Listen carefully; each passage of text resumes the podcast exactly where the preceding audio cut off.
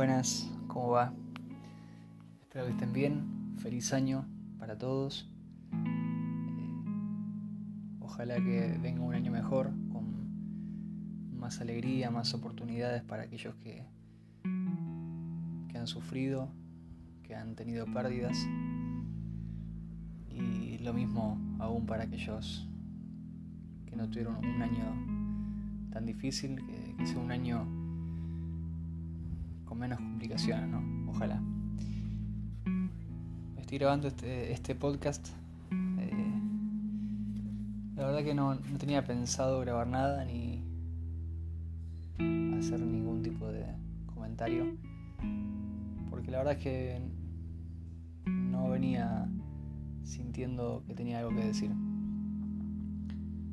Y esto lo grabo porque quiero decir algo. Ese es el motivo quiero compartirles algo que estaba leyendo y la verdad que me, me, moviliza a, hablar. Entonces, eh, no hay nada mejor para mí que hablarles cuando tengo algo que decir. Hay veces que puedo grabar porque estoy buscando quizás algo que, que decir o quiero darle continuidad al podcast. Y está bien, no digo que esté mal eso, pero cuando surge así la necesidad natural de hablar es mucho mejor. Y estoy leyendo un libro de un autor que se llama Eugene Peterson. No es muy conocido en el círculo evangélico conservador eh, latinoamericano, creo. Es una persona que falleció hace eh, dos años, si no me equivoco. Y tiene un estilo de escritura muy particular. Es, son libros que no son quizás tan fáciles de leer, es muy poético y si algún día te topas con algún libro de él te das cuenta que tiene un estilo distinto, es difícil eh, encasillarlo, pero es muy profundo. Si uno le da eh, lugar a sus pensamientos, la verdad que dice cosas que, que no dicen la mayoría la verdad es que me gusta leer ese tipo de autores. Estoy leyendo un libro que se llama El Camino de Jesús. Bueno, es un título que de por sí me, me atrae. Y una de las cosas por, los cuales, por las cuales me gusta mucho Eugene Peterson es que habla mucho sobre Jesús, habla mucho sobre la vida de Jesús, pero de una manera seria. Eh, no solamente citar algunas cosas de Jesús, no solamente hablar de, del sacrificio y la resurrección, sino de la vida, ¿no? Y en este caso del camino de Jesús. En este momento, en el libro está hablando sobre Abraham. Y uno diría, ¿por qué habla sobre Abraham si está hablando del camino de Jesús? Deberían leer el libro para poder comprender completamente, pero él habla de que el camino de Jesús, la, la fe de Jesús, la vida que se nos llama vivir siguiendo el camino de Jesús, es una vida que no solamente se narra eh, a partir del Nuevo Testamento Mateo, sino que el camino de Jesús y la, la vida de fe y los matices de la vida y el camino en toda la Biblia y entre ellos eh, en la vida de Abraham. Abraham como ejemplo o camino de fe.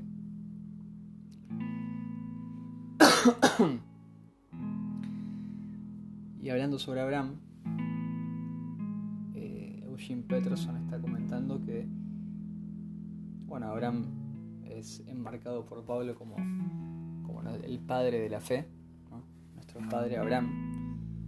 Eh, Romanos habla sobre Abraham, Hebreos 11 habla sobre Abraham y es predominante el discurso o la mención de Abraham como, como padre de fe, como ejemplo de fe. Lo que Eugene Peterson le llama la atención en un momento es que si Abraham es un eh, ejemplo máximo, quizás de fe, porque no tenemos más detalles. Él menciona que hay 17 historias acerca de Abraham. Y si él es el padre de la fe y a quien debemos imitar, quizá no es tanto. Entonces, hablando de eso, Eugene Peterson dice lo siguiente. Dice, porque no podemos aprender la fe mediante la imitación, copiándola, ni tampoco dominando algunos talentos. Cuando vivimos por fe, todos somos originales. Me encantó eso, me quedé con la última parte. Cuando vivimos por fe, todos somos originales. Me hizo pensar bastante. Aunque digo, me hizo pensar bastante y la verdad es que pensé pocos minutos, pero son pensamientos profundos o que, que no suelo tener. Pensamientos que, que generan cuestionamientos que sí son profundos y que no tienen que ver con el tiempo que le haya pensado, sino eh, a dónde llegaron esos cuestionamientos. Y en mi caso llegaron a, preguntas eh, profundas o que cambian o podrían cambiar mucho las cosas. Cuando vivimos por fe, todos somos originales. Qué pensé cuando leí eso? Pensé en que a veces, sin querer hacerlo, en las iglesias nos limitamos. Porque aunque sí se nos habla sobre buscar la voluntad de Dios, sobre perseguir la voluntad de Dios y descubrir de alguna manera qué es lo que Dios quiere para nuestras vidas, general se nos habla de eso en un marco determinado, ¿no? O sea, eh, se nos habla sobre que hagamos la voluntad de Dios, pero con ciertos parámetros o con un en un campo delimitado,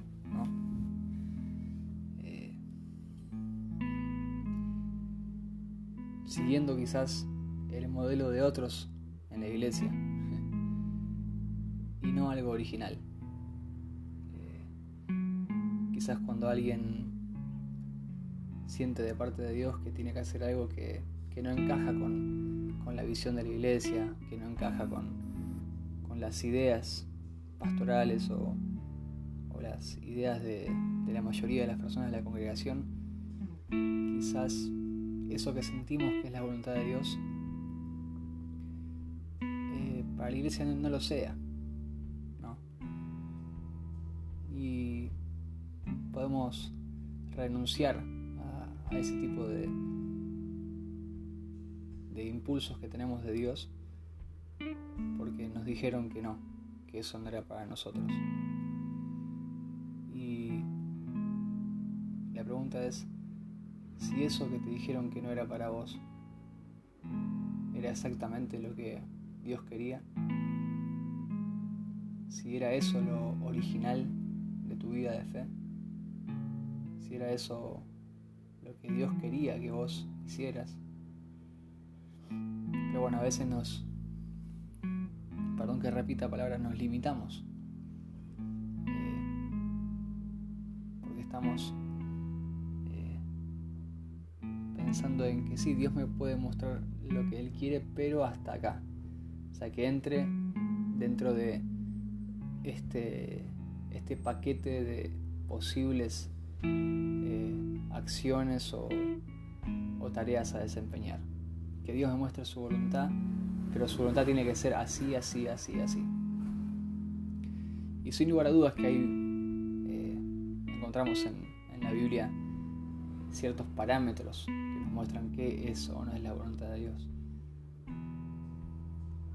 Pero muchas veces lo que se nos dice que es la voluntad de Dios tiene más que ver con eh, preferencias doctrinales, con costumbres, con maneras de hacer las cosas, con maneras eh, cerradas a veces de interpretar el obrar o el mover de Dios.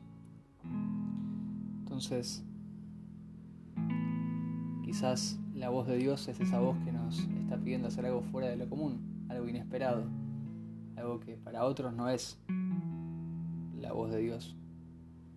Pero justamente pensando en Abraham,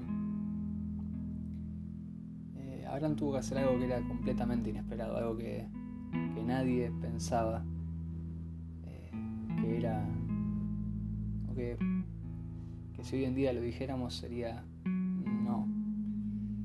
eso no puede ser la voluntad de Dios, es demasiado arriesgado que sea esa la voluntad de Dios.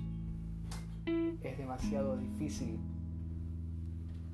hacer la voluntad de Dios porque tengo que dejar todo, como le pasó a Abraham, tengo que perder, como le pasó a Abraham, tengo que eh, irme, tengo que moverme, tengo que eh, lanzarme al misterio, a lo desconocido. Muchas veces, muchas veces la voluntad de Dios está ligada a muchas certezas. Y en el caso de Abraham no tenía tantas. Él se tenía que ir a donde Dios lo llamaba y progresivamente Dios le fue mostrando cuál era su plan, pero no, no tenía un camino con todos los pasos a seguir.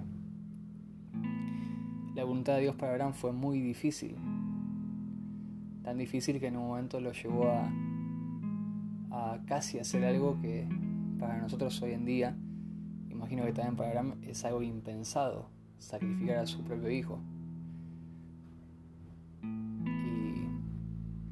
en ese momento, en ese contexto, de una manera misteriosa y poco común, esa era la voluntad de Dios. Lejos, lejos estoy de sugerir que la voluntad de Dios hoy en día puede llegar a ser algo así. No. Pero lo que voy es que muchas veces lo que Dios nos pide no entra en nuestros estándares repito, no tomo como ejemplo un caso así, como el, Abraham, que es muy extremo y muy difícil de comprender. Eh, podríamos pensar que Dios nos pida sacrificios de otro tipo, ¿no? Sacrificios como perder un trabajo que nos conviene, eh, perder un negocio que nos conviene. Eh, quizás gente, que, o sea, alejarnos físicamente, tener que viajar a un lugar y dejar a personas que amamos o, amigos, no lo sé. La cuestión es que creo que muchas veces la fe tiene más que ver con el misterio que con las certezas. Tiene más que ver con la confianza eh, que con objetividad y decir esto tiene que ser así.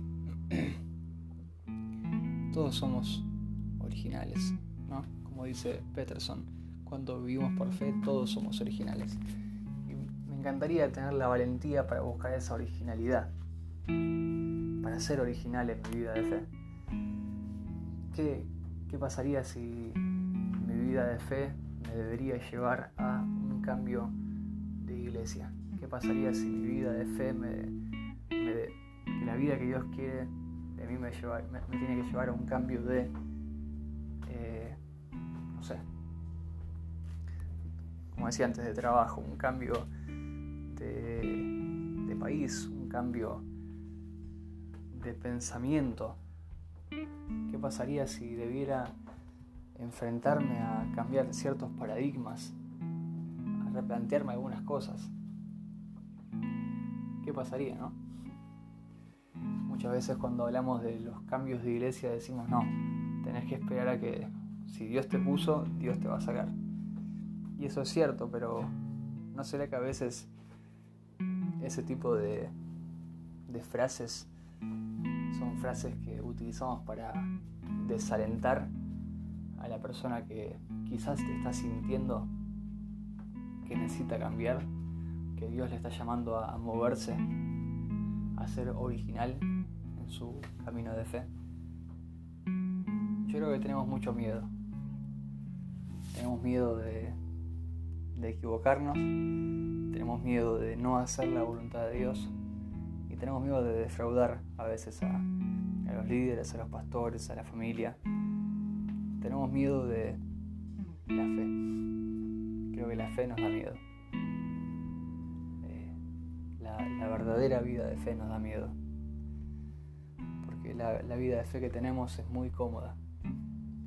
Está muy bien ordenada, organizada. Está muy bien está muy prolija. Creo que la vida de fe no es tan prolija, no es tan cómoda, no es tan organizada, no es tan... Eh, la, vida de fe no es tan esperable, no es que cuando uno vive por fe pasa lo que uno espera que tiene que pasar, es todo lo contrario, es inesperada. No digo que no, no deba tener orden, pero creo que para la vida de fe no hay agenda.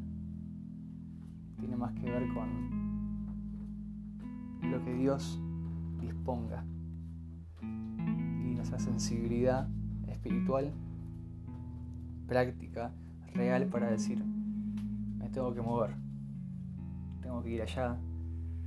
Y si uno busca en los evangelios y ve a Jesús como vivía, Jesús vivía por fe. Jesús estaba dispuesto a lo que viniera. Si le caían personas del techo con un paralítico, él actuaba y me decía, no, no, pero esto no, yo estoy ahora predicando, ustedes tienen que esperar a que termine la predicación, entonces después pueden venir y después les puedo sanar todo en su debido tiempo. No, Jesús estaba dispuesto. La vida de fe era, hay un paralítico, lo sano. Una mujer me toca en el camino entre la multitud y sale poder que la sana, la sano y también la, libero de sus pecados, la perdono. Una mujer la están a punto de apedrear, me meto, voy, interfiero. Y así era Jesús. Y yo creo que nuestra, nuestra fe es mucho más sigilosa, es mucho más cautelosa, tenemos miedo. Y perdón que repita esto, pero me gusta. Creo que de alguna manera resumo un poco lo que quiero decir. Le tenemos miedo a la vida de fe le tenemos miedo a la verdadera fe, al camino. Tenemos, nos gusta mucho la fe dogmática, la fe explicada, la fe recitada, pero le tenemos miedo al camino, ¿no? esa vida de fe que se desarrolla en, circunstancias, en situaciones, en el hacer, en el caminar, en los pasos, en las historias. También dice una cosa más que me gustó mucho. Eh, a ver si la encuentro. Pero. Bueno, habla de que la fe es. Es lo que decía antes, es una historia, ¿no? Eh, la fe no está explicada, está, no está definida, sino que está contada través de sucesos y personas. yo creo que descuidamos bastante esa, esa, esa parte ¿no? de la fe. No digo que no tengamos que tener doctrinas, eh, fundamentos, certezas, pero todo eso sin lo otro, sin la experiencia, sin la vida, es insuficiente. Y volviendo a el pensamiento original es que somos originales. Cuando vivimos por fe todos somos originales. Me gustaría que este año nos anima, que nos animáramos a vivir por fe de una manera original. No vivir por fe siguiendo el modelo de todos, buscando imitar y hacer las cosas de la misma manera en la que todos la hacen. Decir lo que todos dicen, eh, cantar lo que todos cantan, escribir lo que todos escriben, sino relacionarnos con los que todos se relacionan, sino qué es lo que Dios quiere que hagamos, qué es lo que Dios quiere que digas, qué es lo que Dios quiere que escuches quién te tenés que te tenés y me tengo que relacionar. ¿A dónde quiere que vayas? ¿A dónde quiere que, Dios que yo vaya? ¿Qué hago con mi tiempo? Todo esto en el marco de, la fe, de la vida eh, que está enmarcada y explicada eh, en la Biblia a través de Jesús, Pablo, Pedro, Abraham, Jacob, Isaías. Tenemos un libro entero de, en el que se nos muestra cómo Dios eh, lleva a personas a vivir por la fe y cómo Dios quiere que nosotros vivamos la fe hoy.